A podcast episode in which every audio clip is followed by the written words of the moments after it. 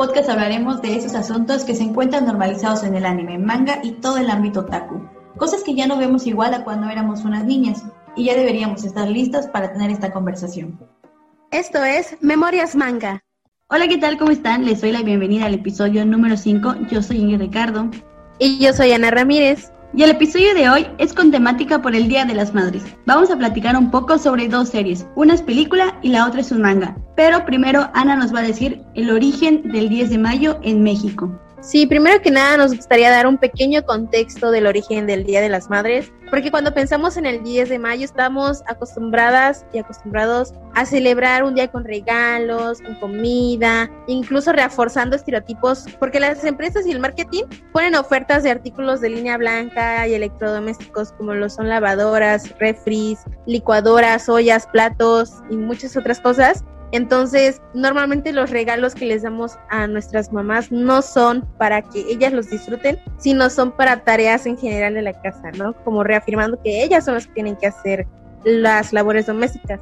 Es por eso que hoy pues vamos a dar como un pequeño trasfondo al por qué inició esta celebración, sobre todo aquí en México, que eh, aquí se celebra el 10 de mayo, en otros países se celebra otras fechas. Aquí en México surgió como una reacción en contra de los primeros movimientos feministas del siglo XX, como fue el primer Congreso Feminista aquí en Mérida, Yucatán, en 1916, la escuela racionalista impulsada por el gobernador de Yucatán en 1922, que fue Felipe Carrillo Puerto, y la creación de ligas feministas, ¿no? A raíz del primer congreso feminista, lideradas por Elia Carrillo Puerto, Felipa Pot, entre otras, ¿no? Que son como los íconos de las sufragistas aquí en el sureste.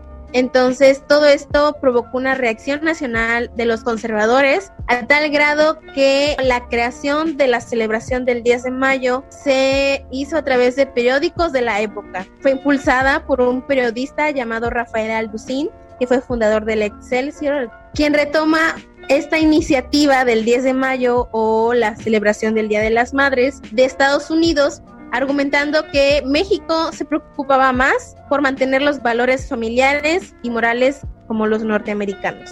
Sobre todo porque cuando se hizo el primer Congreso Feminista se estaba hablando mucho sobre los temas del el voto hacia la mujer, se estaba hablando también del el derecho al divorcio y de los anticonceptivos para pues no embarazarse, ¿no? Entonces, pues obviamente generó esta reacción de los antiderechos, de los conservadores y impulsaron como esta ley para fomentar o para realzar los valores maternos, ¿no? Que la función principal de las mujeres es el tener hijos y por lo tanto había que eh, celebrarlo. De hecho, no sé si sea una casualidad, no me tomé la molestia de investigarlo, pero aquí en, Mérida el monumento a la madre está a una cuadra del teatro en donde se hizo este congreso. Entonces creo que fue también como para hacer que reaccionaran las feministas, ¿no? Que se juntaron en, en el congreso y las ligas que estaban formando en aquella época, entonces a lo mejor también fue con esa intención, ¿no? Entonces, este es como el contexto en el que se creó el 10 de mayo, a lo mejor para nosotros es como muy bonito el celebrar a nuestras madres y mencionarles, ¿no? El que las queremos de sí, pero pues tampoco hay que olvidar el por qué surgió esta fecha y que también es pues importante el dar a conocer que son fechas creadas por el patriarcado y que se retomaron desde las empresas y el marketing y el capitalismo para, para generar consumo. Y bueno, las series que vamos a platicar hoy son dos y para mí una de ellas es como muy hermosa y jamás la voy a olvidar y la otra la descubrimos investigando sobre eh, madres que sean protagonistas de series porque son muy pocas, casi no hay madres protagonistas, entonces la serie que es el manga la encontramos. Sí, fue súper difícil encontrar a madres protagonistas y ya en la búsqueda se encontró este manga. Y pues bueno, la película se llama Wolf Children y en japonés tiene el nombre de Okami Kodomo no Ame Toyuki. La película es del 2012 y la dirección estuvo a cargo de Mamoru Hosoda, quien también escribió el guion junto con Satoko Okudera. Y pues esta película fue tan popular que también cuenta con un manga de tres tomos que fue pues inspirado, ¿no? en ella. ¿Y de qué va esta historia? Pues nos habla de Hannah, que es una estudiante universitaria que se encuentra con un joven misterioso en su clase. Y pues ellos se enamoran y él le decide revelar un secreto, y es que él es un hombre lobo, y es el último descendiente de los lobos que fueron exterminados en Japón. Y pues Hannah como que sin preocuparse, sin intimidarse por eso, pues ella lo invita a vivir con ella y pues al poco tiempo ella queda embarazada de una niña a la que llaman Yuki y al año siguiente pues tienen a un hijo que se llama Ame pues llevan una vida feliz y todo, hasta que pues el padre sale a buscar como alimento para sus hijos y pues muere. Y es entonces en que Hannah tiene que criar sola a sus hijos y afrontar pues todos los desafíos que le darán estos dos pequeños niños lobo ayudarlos a encontrarse a sí mismos y hallar un lugar en el mundo para ellos. La segunda historia es la leyenda de Madre Sara, y este manga fue creado en 1990. Su creador es Katsuhiro Otomo, director de Akira, y también fue dibujado por Takumi Nagayasu.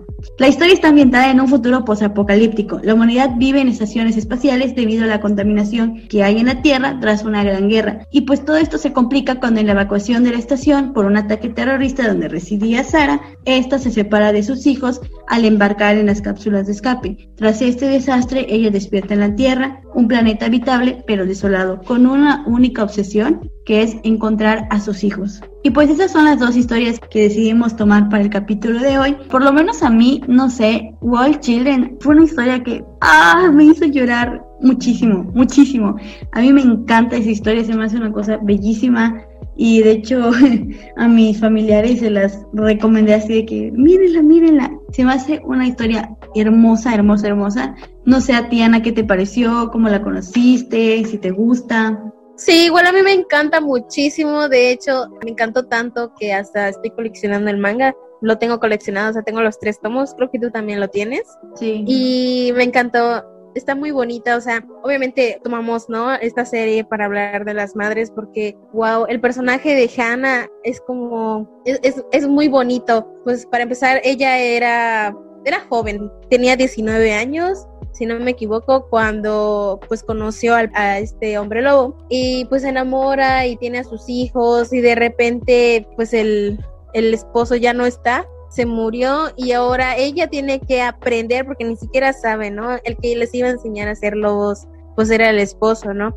Y ahora ella tiene que aprender a a criarlos a sus hijos para que crezcan tanto humanos y aprendan también a ser lobos, ¿no? Y aprendan a desarrollar pues su personalidad, ¿no? Con respecto a su, a su vida completa. Me causó mucha tristeza el hecho de que tal vez aquí, por lo menos en México, muchas mujeres viven esa situación. Tal vez no criar lobos, pero viven la situación de tener que criar a sus hijos solas, ¿no? Por, por el abandono. Uno de los datos que encontramos fue que en México el 47% de los hogares carecen de figura paterna, ¿no? Esto según datos proporcionados por el INEGI ahora en 2015. Eh, sabemos que recientemente, en 2020, salió otra encuesta del INEGI, pero todavía no tenemos esos datos. Entonces, la más reciente es de 2015 y me parece que es una cifra sumamente grande, ¿no? El, el que eh, muchas mujeres tengan que criar a sus hijos solas y que pues los padres se laven las manos, ¿no? Que para ellos nunca pasó o simplemente no se hacen responsables de, de la crianza, ¿no? Y a pesar de que en la historia, pues el, el, padre sí quería, o sea, sí estaba dispuesto, iba a ser un padre responsable y estaba ejerciendo su paternidad y de repente pues simplemente le quitan la oportunidad, ¿no? Entonces, eso me pareció como muy, muy triste. Hannah también vive como ciertas cuestiones ahí, ¿no? La corren de su casa, que tiene que dejar la escuela, el que no sabe ni siquiera cuando sus hijos se enferman a dónde tiene que llevarlos al doctor o al veterinario porque ajá, tienen como esta mitad y mitad, entonces es como muy complicado, siento yo. Y al menos lo que vamos a platicar el día de hoy, no lo vamos a platicar como, como padres o como madres porque pues no lo somos, pero sí vamos a platicarlo con respecto a ser hijas, ¿no? Porque también estamos conscientes de la responsabilidad que lleva el criar hijos y pues al nosotros al ser hijas, pues sabemos, ¿no? La manera en cómo nos criaron así y entonces siento que podemos hablar desde nuestra perspectiva o nuestra experiencia de él cómo nos criaron. No sé qué piensas tú, Ingrid. Sí, totalmente. La cifra aquí en México es muy, muy, muy alta, la verdad. Y es que el ejercer la paternidad, lo que yo pienso es que no es solamente es esta parte eh, eh, afectiva, es también la económica. ¿Y qué pasa? Que los padres creen que a veces solo con dar, los que sí dan, ¿me entiendes? Porque hay muchos que ni siquiera ni por ningún lado y los que dan apoyo económico, ¿no? Lo, lo que debería de ser, ya, son padres excelentes ante la sociedad, cuando la paternidad pues son de diversas formas, también entra esta parte sentimental, todo, ¿no? Y sí pienso que a veces en el caso de las madres solteras pues recae el tema económico, la crianza, el trabajo doméstico y también el hecho de que el trabajo doméstico no esté remunerado, son muchas cuestiones, ¿no? Que, que están acá el día a día y que pues sí son de, mucho de qué pensar, ¿no? Yo pienso de que socialmente está incluso peor visto que una madre deje a sus hijos que un padre, ¿no? O sea, la, la carga social que se les da es muy, muy grande. Exactamente.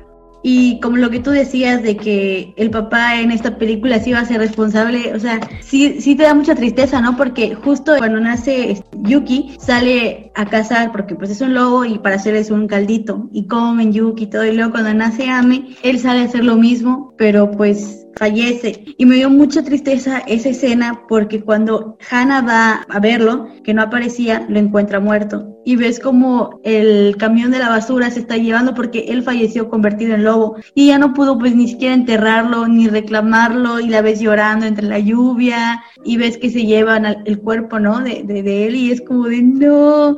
Está muy triste eso porque la historia de cómo se conocen y todo está súper bonita pero pues ya ahí empieza como lo que tú contaste, ¿no? Cómo cría a los hijos, ¿no? Porque la parte del lobo, él la, iba a enseñar, cómo los va a criar y cómo pues ella está en la ciudad y pues el ruido que hacen, pues son niños, ¿no? Son bebés prácticamente y no saben controlar y que se transforman y están jugando y hacen sus desastres y los vecinos están como que es que hay mucho ruido, tienes mascotas. Y ella dice, no, no tengo mascotas. O sea, ni que les diga, oigan, son mis hijos, ¿no? Que son lobos, o sea, no hay manera, ¿no? Ahí es como empieza lo, lo complicado y es cuando pues vemos como todo este relajo. Sí, y ahí es cuando vemos que a veces las mismas madres, pues lo típico que dicen, ¿no? Que el ser madre es tu única ocupación, ¿no? Y pues Hannah básicamente tiene que dejar pues todo lo que ella conocía, ¿no? Deja su trabajo, deja la escuela, se, se muda de la ciudad al campo para poder tener como más privacidad y que sus dos hijos pues crezcan libres de poder transformarse sin que nadie lo note. Aquí se ve también, ¿no? El hecho de que las mujeres o las madres dejan de ser mujeres para convertirse plenamente en madres, ¿no? Y, y al menos aquí en esta serie no lo muestra que porque Hannah siempre fue como una niña, una chica muy feliz o fue muy alegre. Entonces, cuando está preocupada, cuando está triste, no muestra tanto sus sentimientos, pero porque sí se supone que la criaron, ¿no? Pero hay un punto en la historia en la que sí, obviamente ella no, no controla, no puede controlar, ¿no? Y eso estábamos platicando, que si esta serie, esta película realmente romantiza o no la maternidad.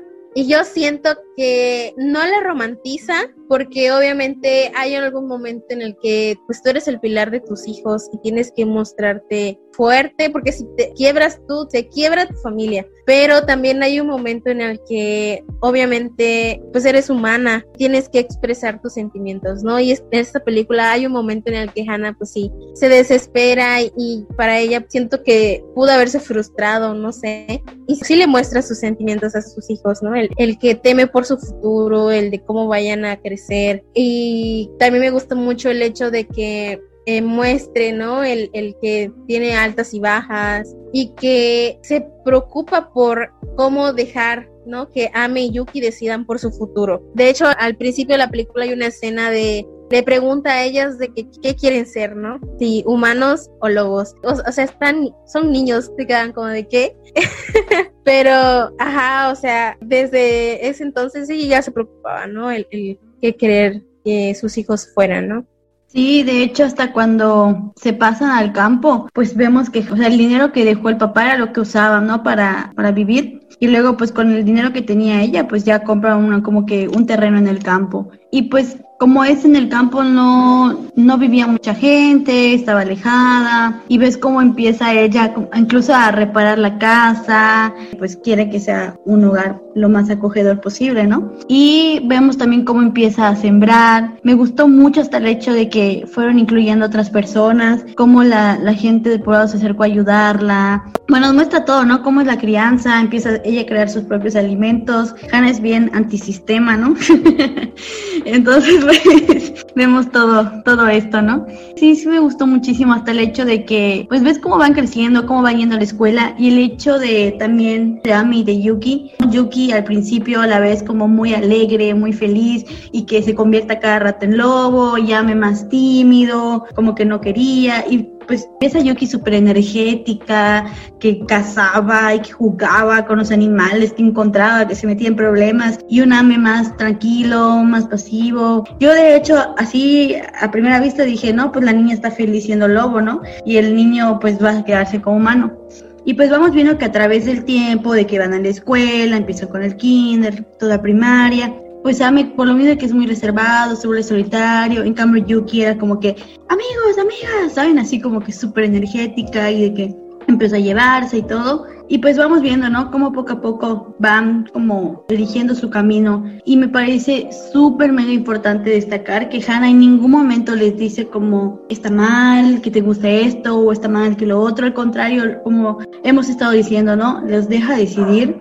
Y pues es como súper, súper, súper bonito cómo va, o sea, principalmente esta relación de en toda la película, de cómo van creciendo, de cómo se van topando como que con los obstáculos incluso pues hasta el hecho de que ya habíamos dicho, ¿no? De el pasarse a vivir al campo, de que se tienen que ir en camión a la escuela y cómo van haciendo sus amistades, todo.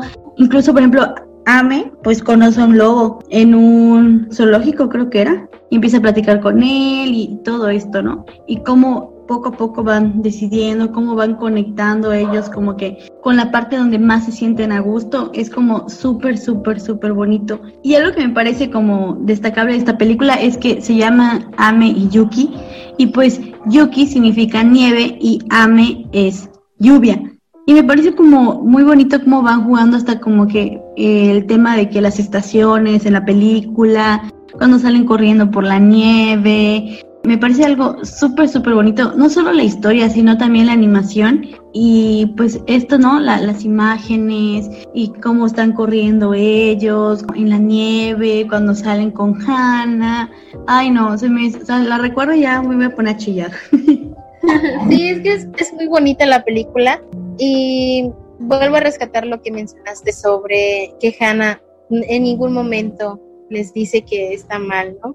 Porque hasta uh, así hay un momento en que puedo recordar que Hannah les dice, mm, no se pueden transformar de humanos a lobo porque la gente no está acostumbrada y se van a sorprender y por lo tanto es un secreto que tenemos que guardar entre nosotros tres. Pero tampoco está bien, les dice, que cuando estén en forma de lobo se enfrenten a los animales y les hagan daño, porque su papá se puede enojar, ¿no? Y Ame él, pues creo que en una biblioteca compra unos libros de cuentos y se topa con cuentos en donde el lobo es el villano, ¿no? Lo terminan matando al villano en el cuento. Entonces Yuki de plano le dice a su mamá, es que yo odio ser lobo porque siempre somos los malos. Entonces ella toda linda le dice, no, pues yo sí los amo, yo amo los lobos, aunque solo sea una persona, aunque solo yo los ame, pues sí soy, sí soy aliada de los lobos, ¿no? Entonces me pareció muy bonito el que no le prohibiera a ninguno de sus hijos ocultar su mitad, su otra mitad, y que tampoco le secundara la idea, ¿no? De que odia ser lobo y por tanto ya no lo quiere ser. Sí, sí me gustó mucho, ¿no? Y, y también esta relación que acabas de mencionar, ¿no? Con el, la lluvia y la nieve, ¿no? Y forma parte de la del crecimiento de, de los niños y de cómo van desarrollando su personalidad. Me parece muy triste y a la vez como esas cosas que te tienen que pasar, ¿no? Como para que puedas descubrir lo que realmente quieres hacer con tu vida, ¿no? Algo así muy trágico para que quieras descubrir qué quieres hacer con tu vida. Siento que también presentan como situaciones reales para que ellos puedan descubrir, no sé, que Yuki se quiera quedar como humana y que Ame se quiera quedar como lobo, les presentan situaciones reales, ¿no? Para unos niños de que 6, 7 años, entonces me parece como muy, muy chido que hagan eso en la serie. Sí, me parece hermosa. a mí me encanta y sí, todo esto que dices de cada uno, de que cada uno fue completamente distinto, ¿no? Hasta Ami y Yuki tenían ahí sus conflictos de que es que tú tienes que llevarte como que más con los humanos, es que tú tienes que ser más como de los lobos, ¿no? Entre ellos mismos también tenían conflictos porque cada día como pues su camino, ¿no? Y está chido porque pues incluso ya al final pues ambas partes están contentas, ¿no? Ella se va creo que a la secundaria, a un, lugar más lejanito creo, y él se da a la montaña, ¿no? Entonces todo esto es como muy bello y también me gustaría como retomar esto que habíamos dicho de que del campo me gustó muchísimo que pues veías como el empeño de Hannah que no le salía el sembrar y que pues recibió ayuda, ¿no? De las otras este viejito que, que le ayudó mucho, que era medio cascarrabias, ¿no? Como medio enojón, pero vio que Hannah realmente estaba esforzándose demasiado pues por sus hijos y se me hizo como muy bonito como las mismas personas se fueron apoyando, de que toma, toma, ¿no? Y vieron que pues que necesitaba ayuda, o sea, finalmente sí, sí hubo como apoyo a Hannah por parte de otras personas, ¿no? De las personas que, que vivían ahí. Y lo que tú decías, ¿no? Los problemas reales, pues incluso Yuki, ¿no? Cuando está con este niño que le gustaba, que le, dice que es lobo y que, igual tenía como pues cuando lastima, ¿no? Y que el, ocultarlo y el que todo esto también le trae conflictos a ella y pues por eso es que a ella no le gustaba ser un lobo también. Pero sí, sí me parece como muy interesante cómo ambas partes crecen. Es que es lo mismo, está, está chido porque, ¿sabes? Son hermanos, crecen en la misma casa, en las mismas condiciones pero ambas partes toman caminos distintos y es como, es como parte de, la vida, ¿no? Si tienes hermanas o hermanos, pues tú sabes que crecimos en el mismo lugar, en la misma casa y tenemos gustos tan distintos que es como algo que tú también como espectador o espectador dices, ah, sí es cierto, o sea, sí, ¿no? Y por lo menos a mí cuando terminé de ver esta película fue como de mamá, o sea, y pues sí, ¿no?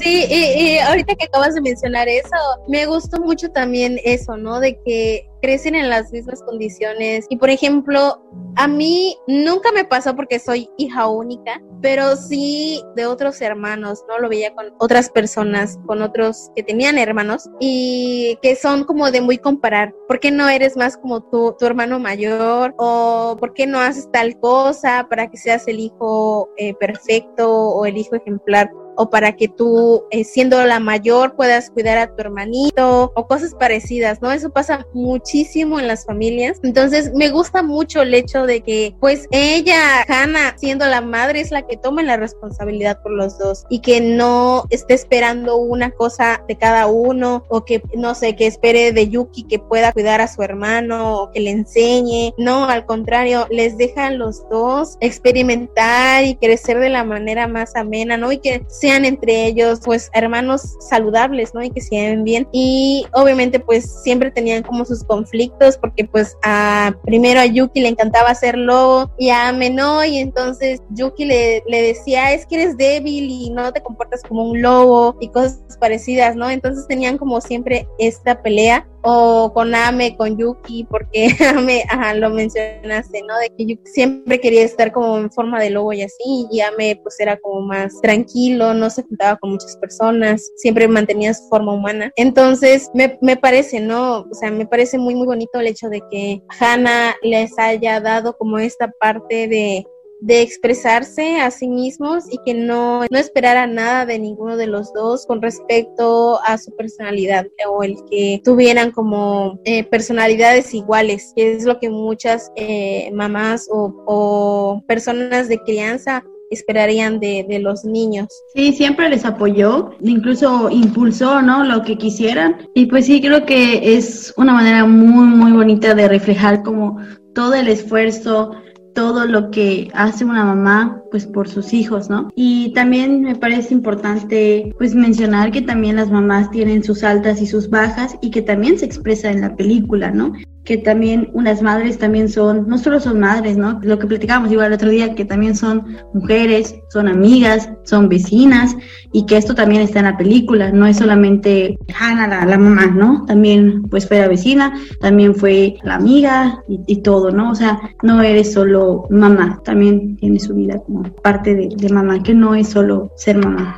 Exactamente, y por ejemplo al final de la película cuando los niños se van, o sea, y la dejan pues a ella sola. Y obviamente sí se siente triste, ¿no? El que ya no tengas hijos y que ya no seas, y que siempre vas a ser madre, ¿no? Y que eh, vas a tener a tus hijos mientras vivan, vas a ser madre, o eso al menos pienso yo. Pero si ya no están junto a ti, no significa que tu vida se acabe ahí, ¿no? Tienes otras formas de expresarte, sigues siendo mujer, tienes amigos y aparte pues ella misma se cultivado su comida, entonces tendría que ver también con su huertito y también también intercambiaba, me acabo de acordar también que intercambiaba, no hacía trueque con lo que ella cosechaba, lo, lo cambiaba por carne o lo cambiaba por otras cosas que no podía cultivar y así, ¿no? Entonces, o lo comercializaba. Entonces, sí, Hannah era muy, muy antisistema. Entonces, entonces me gusta mucho eso, ¿no? No lo muestra en la película, pero te da como esa sensación de que Hannah no se queda triste porque sus hijos se fueron, sino al contrario, ella se queda satisfecha por haber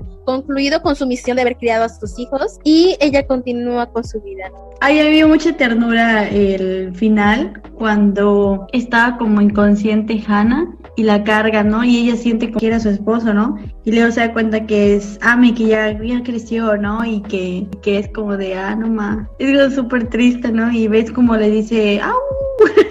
Obviamente no me sale, no soy lobo, ¿no? Pero es, que, como que se... Y ahí los, los perros de fondo, ¡au! Me responden, ¿no? No, o sea, pues vemos esto, ¿no? De cómo crecen y de que al final Ame pues se va a la montaña, ¿no? Y también ladra de vez en cuando, no, no sé si es ladrar o porque son lobos. Aullar. Ajá, aullar. ¡Au! ¿no? Y la mamá ves como qué bonito agarra y, cierra los ojos, ¿no? Y escucha y sabe que él está bien, ¿no? Es su manera de decirle estoy bien, ¿no? Entonces sí, al final la película nos muestra como a Hannah solita en su casa y con la credencial, ¿no? Porque es la única foto que tenía de del esposo y ella contenta, ¿no? Y sonriendo y pues sí me parece una película muy muy bonita y que está súper súper recomendada es muy hermosa. Por lo menos a mí me encanta y siempre lo voy a decir, me encanta, es de mis favoritas. Sí, igual amo mucho esa película y por favor, si no la han visto, vayan a verla para que nos puedan entender y sufran también con nosotras de lo hermosa y triste que está. Sí. y bueno, también hay otra serie. Esta, serie casi no la leímos porque fue muy poco tiempo y sí está un poquito extensa, pero lo poco que leímos, al menos a mí sí me atrapó mucho con la reseña que leyó Ingrid. No es la historia que esperarías de una madre desesperada por encontrar a sus hijos, no. Es una historia en donde esta mujer, Sara, al principio te muestra cómo pues está con sus cuatro hijos y se, muestra cómo se separan y pues ella eh, pasan los años, pasan creo que como 10 años, 8 años entonces, al paso del tiempo, pues se muestra como las, las aventuras o las dificultades con las que se encuentra esta mujer para poder encontrar a sus hijos, ¿no? Pero pues ha pasado por muchas situaciones que la verdad, es, esta serie es un seinen, si no me equivoco, es un seinen. Entonces, es un poco más fuerte, es muy diferente a la de Wolf Children. Entonces, sí me esperaba como otra cosa, pero al menos a mí me sorprendió muchísimo. Lo poco que leí, llegué hasta el, capítulo 4, 4, 5 por ahí. Entonces, sí me sorprendió mucho y la verdad yo me quedé muy picada en seguirla leyendo. Pues es un manga viejito, es de los 90 y bueno, mis impresiones, el dibujo me encantó, me, se me hizo muy bonito. Pero a diferencia de ti, no me atrapó como que al primer capítulo, como que no, como que hasta el segundo. Y ya en el tercero ya fue como que, ay, ya como que ya me piqué, ¿no? Por ahí del tercero ya. No fue como que al momento diga, ah, pero el dibujo se me hizo muy bonito. Y sí, o sea, lo que tú dices, ¿no? De que la historia me parece muy interesante porque aparte de la mamá, pues a diferencia de, de Hannah, creo que ambas tienen fortalezas distintas y en los contextos que están cada historia es completamente distinto, ¿no? Pero a Sara nos las muestran como pues una mujer muy inteligente, guerrera y fuerte, no solo como emocionalmente, sino físicamente fuerte. Nos los muestran con un cuerpo bastante ejercitado, una mujer así muy, muy, guerrera, no sé, a mí me gusta mucho ese tema porque me encanta el ejercicio, entonces como que, wow, ¿sabes?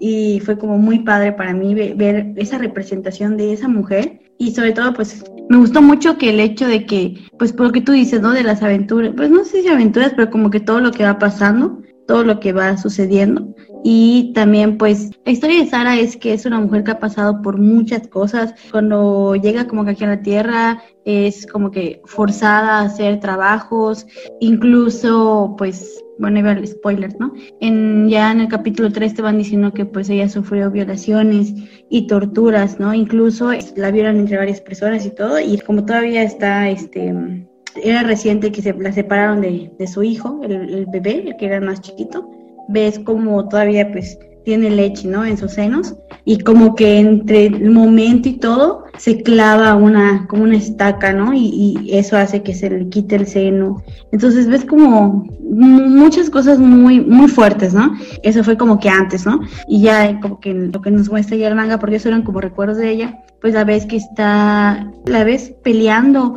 así, al, al, igual a los hombres, es muy, muy fuerte, la ves con armas, las ves defendiendo porque está buscando a sus hijos, ¿no? Entonces sí me pareció una historia muy, muy interesante. No, al principio no me piqué tanto, ya como que el capítulo 2 y 3 ya fue como que wow.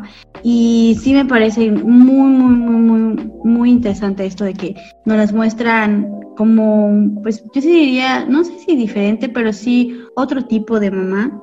Y sobre todo que guerrera muy, muy fuerte y que se pone tú por tú. Y sobre todo en este contexto post-apocalíptico, creo que fue una impresión muy buena. Y como tú dices, también me dieron ganas de, de terminármelo, no lo terminamos, pero sí, sí tuvo pues muchas cosas. Sí, y por ejemplo, esto que estabas diciendo de que pues ella tuvo que desarrollar fuerza, tuvo que eh, desarrollar inteligencia, estrategia, porque pues pasó por muchas cosas de su vida que obviamente la tuvieron que forjar como ahora es ella, ¿no? En la serie.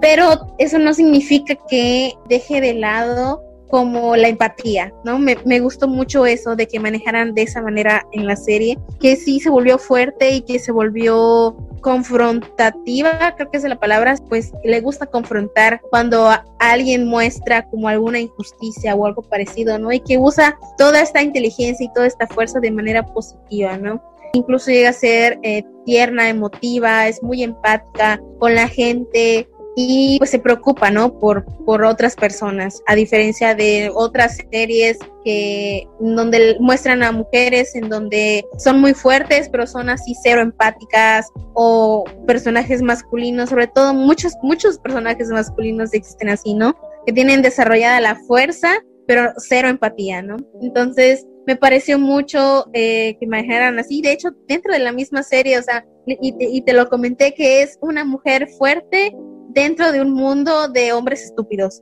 Porque literal todos los hombres en esta serie están muy estúpidos. O sea, no, no sé si fue la intención de, de los creadores de hacerlo así, pero es que a mí me da esa impresión. O sea, los hombres son como de pelea, pelea, lo típico de los FIFAs, ¿no?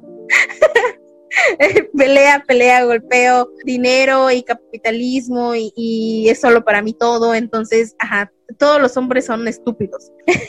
sí, o sea, todos se iban por el poder, ¿no? El, el poder y, y, estas cosas. Y ella pues como que no le interesa solo quiere estar con sus hijos, ¿no?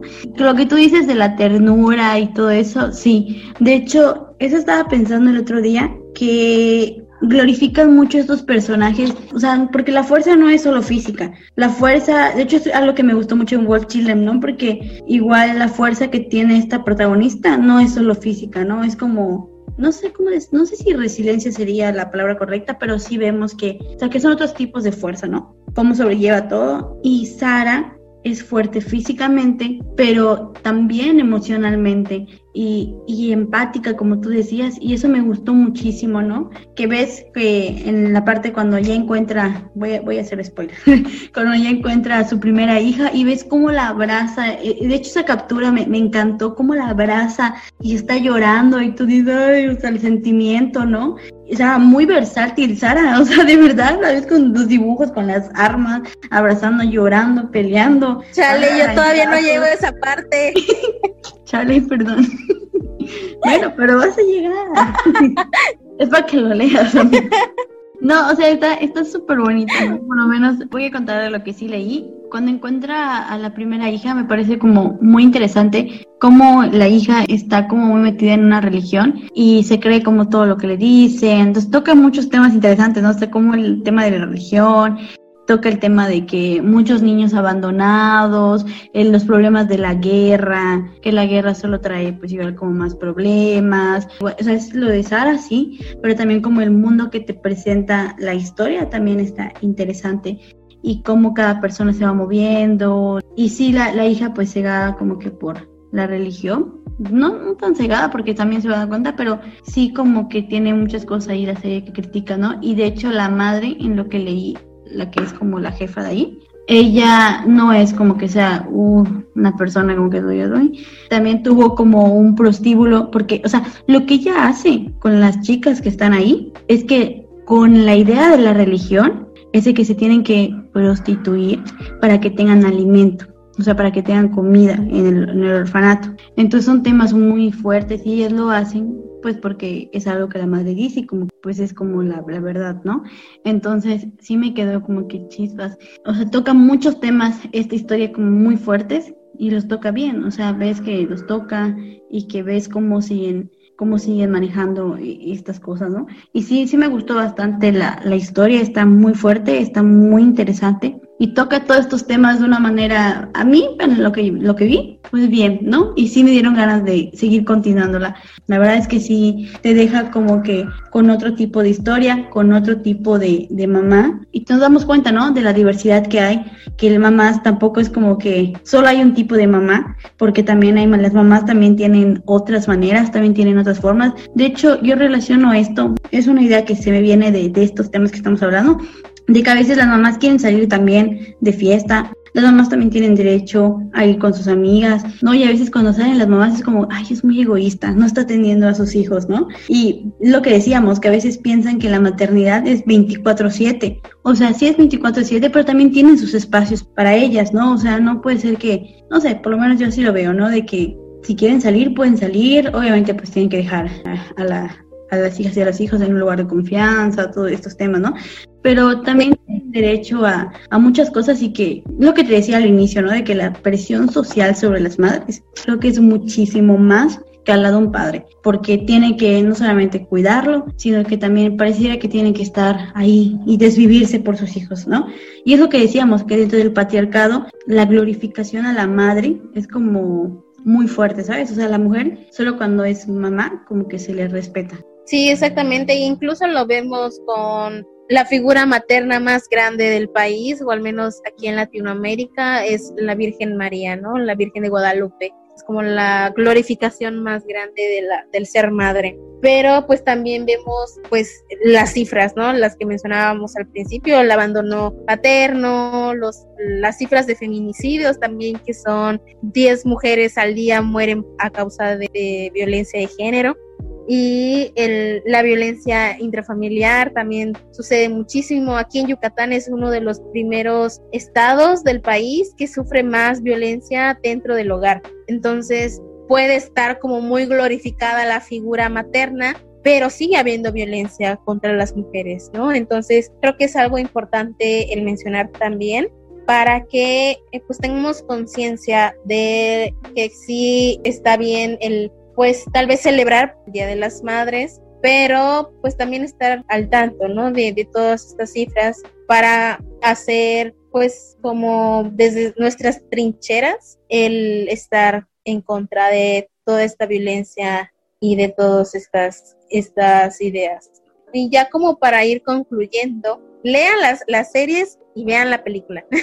Eso es como le, le podemos decir. Y ya como para ir concluyendo, creo que es importante mencionar, ¿no? la lucha que tienen todas las madres el día a día, ¿no? No es nada sencillo criar hijos, que una no, una no tiene el instinto materno como han hecho creer todo el tiempo, ¿no? Igual la romantización de la maternidad no se nace con un instinto materno, se va desarrollando, ¿no? Esta habilidad y tampoco se sabe cómo el ser madre, entonces se va aprendiendo conforme a la marcha, Y el, pues obviamente también nos queremos dar como un espacio para felicitar a las mamás, no por ser Día de la Madre, porque, porque todos los días es madre, como lo acabamos de decir, pero sí, pues para visibilizar, ¿no? Lo que acabamos de decir, el, todas las, las confrontaciones, todas las dificultades, los obstáculos que se enfrentan las madres, creo que es de admirar, ¿no? El, el, es de admirar y es de pues reconocerlas. Creo que para eso podríamos tomar el día de hoy, no para consumir no para felicitar a la creación más grande, lo más hermoso que tenemos dentro de nuestra casa, sino para realmente tomar conciencia y admirar lo que son las madres en nuestras vidas. Y pues nada, eso es lo que a mí me gustaría decir. Feliz día a todas las mamás. Espero que eh, estén escuchando esto. Nos gustaría que escucharan este episodio eh, junto a sus mamás para que se, se enteren de cómo surgió la fecha y que sepan de qué estamos hablando. y también otra frase que me gustaría decir, que la maternidad será deseada o no será. Maternidades deseadas serán hijos felices, entonces creo que será como lo primordial ante todo esto, ¿no? La maternidad será deseada o no será. También me gustaría decir que a las personas de mi edad, de lo que decías de la maternidad, será deseada o no será, también que las maternidades también deben ser respetadas, ¿no? La niñez debe ser respetada también. ¿Y por qué lo digo? Porque veo muchas cosas en Facebook que dicen, suben una foto de un bebé y ponen el mejor anticonceptivo y cosas así que veo en internet que no me parecen y que no me gustan y que también eso me gustaría como de todo lo que dijiste me parece bien nada más me gustaría como agregar eso de que respetemos a las infancias y que también respetemos a, las mamás y que de verdad felicito a todas las mamis en este día. Si alguno de mis tíos escucha esto, feliz día. y a todas las que nos escuchan, también a las mamás que nos escuchan, feliz día y sobre todo a mi mami. Te quiero mucho, mami. Te amo. Y pues nada, yo nada más quiero decir que yo no sabía nada del origen del 10 de mayo y me quedo muy contenta con este capítulo de aprender algo cada día y estas series, por lo menos a mí, me, me dejaron con un buen sabor de boca, me gustan y que espero que pues hayan disfrutado mucho este capítulo. Sí, y pues les recordamos nuestras redes sociales para que nos sigan y vean todo el contenido que estamos publicando siempre en Facebook y en Instagram. En Facebook estamos como Memorias Manga Podcast, en Instagram estamos como arroba Memorias Manga.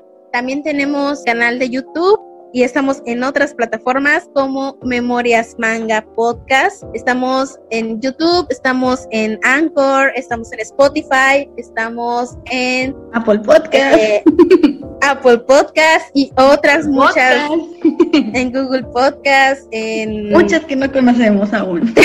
Exactamente. Entonces vayan a escucharnos en su plataforma preferida y coméntenos. Siempre estamos como recibiendo buenos comentarios y eso nos agrada muchísimo de que les esté gustando mucho el contenido que estamos haciendo. Entonces no dejen de escribirnos, no dejen de mandarnos corazoncitos y muchas gracias por todo el apoyo que siempre nos están dando, aunque sean muy poquitas personas, ahí estamos yendo sobre la marcha. Entonces, creo que eso sería todo por el día de hoy. Les agradecemos muchísimo que se hayan quedado al final de la charla que tuvimos el día de hoy. Yo soy Ana Ramírez. Yo soy Ingrid Ricardo. Y esto fue Memorias Manga. Uy. Bye bye. Adiós. Uh. Au.